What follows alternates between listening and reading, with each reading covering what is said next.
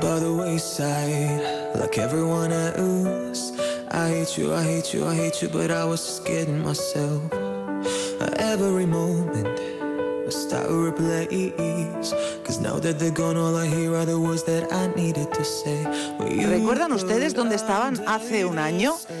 Eh, el 14 de marzo de 2020 era sábado. Mm, Eso lo recordamos perfectamente. Nosotros estábamos aquí trabajando y de repente, bueno, pues con eh, ya lo intuíamos porque en la región eh, las noticias habían empezado el día anterior, un viernes 13 de marzo, eh, pero ese sábado esperábamos la confirmación, que se declarase como así ocurrió, el estado de alarma, el primer estado de alarma en esta democracia nuestra y un confinamiento muy duro que en principio iba a durar 15 días. Sonidos de aquellos días que ahora recordamos. En relación con el coronavirus, piden a las personas llegadas desde lugares de alto riesgo, como Madrid, País Vasco, etcétera, permanezcan en cuarentena domiciliaria durante 14 días. he decidido decretar el confinamiento de todas las zonas turísticas de la región de Murcia.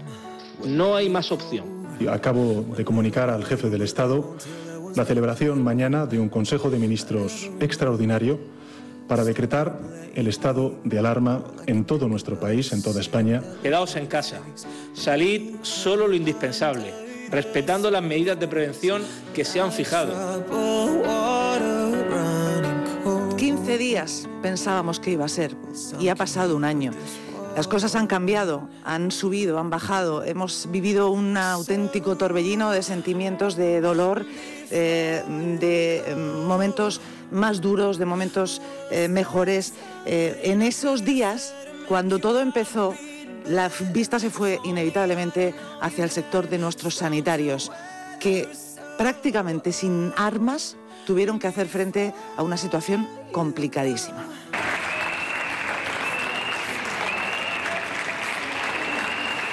Cuando cojo el coche y voy hacia, hacia el hospital, pienso que mi trabajo es más que nunca necesario para, para aliviar el, el sufrimiento de estos pacientes y hacer que todo esto pase mucho más rápido. Yo tengo doble riesgo porque encima tengo mi esposa que está trasplantada menos de un año. O sea que imagínate lo que es la psicosis de llegar a casa, cambiarte de ropa eh, aparte y extrema la- la- sobre todo la, la higiene. Mañana toca participar de lo que más me gusta, que es mi trabajo, claro. Y estar pues a lo que haga falta. Que era uno de los motivos que más me entristecía de estar con el COVID, que no podía estar en mi hospital ayudando. Hemos comprado monos, hemos comprado escafandras, o sea, escafandras, hemos comprado mascarillas, hemos, bueno, mascarillas, lo que hemos podido encontrar, porque las mascarillas necesarias, la, FFP, la FFP2 y la 3, eh, están contadas y nos tienen que durar. Cuando te dan una lugar, luego tienes que dosificarla.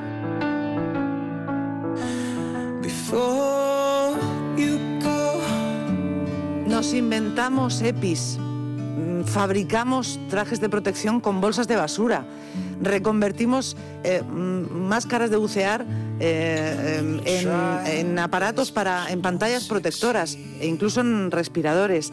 Y volvimos la vista hacia los más mayores, esos que estaban en las residencias y que en esta primera oleada fueron realmente tan castigados.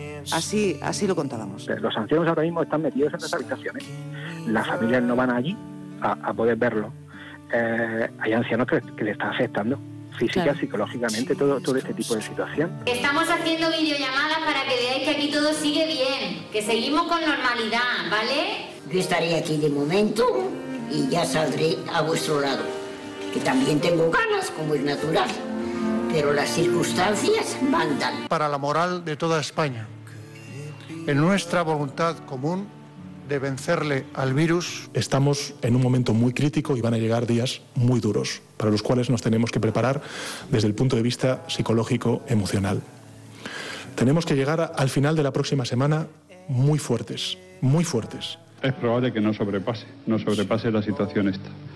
El, el decir cuándo nos va a sobrepasar es complejo. Yo creo que nos quedan dos semanas durísimas. La semana que viene ya va a ser bastante compleja y la siguiente todavía más. Nos sobrepasó.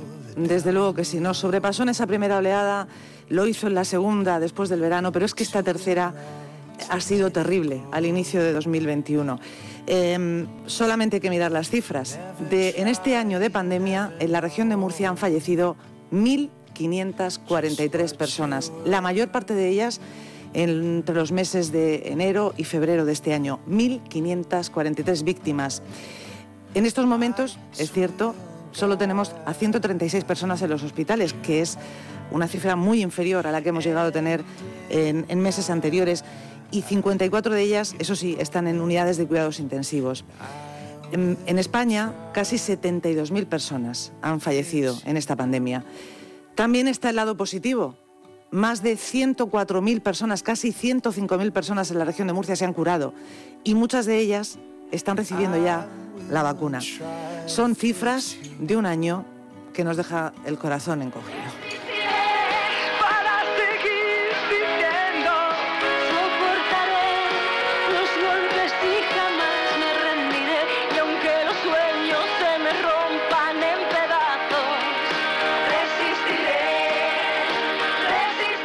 Lo cantábamos todos, salíamos a los balcones, cantábamos y aplaudíamos, no nos quedaba otra. Ojalá este año sea con el inicio eh, de, este nuevo, a partir de mañana, ¿verdad? O a partir de hoy mismo, esa recuperación que todos estamos deseando.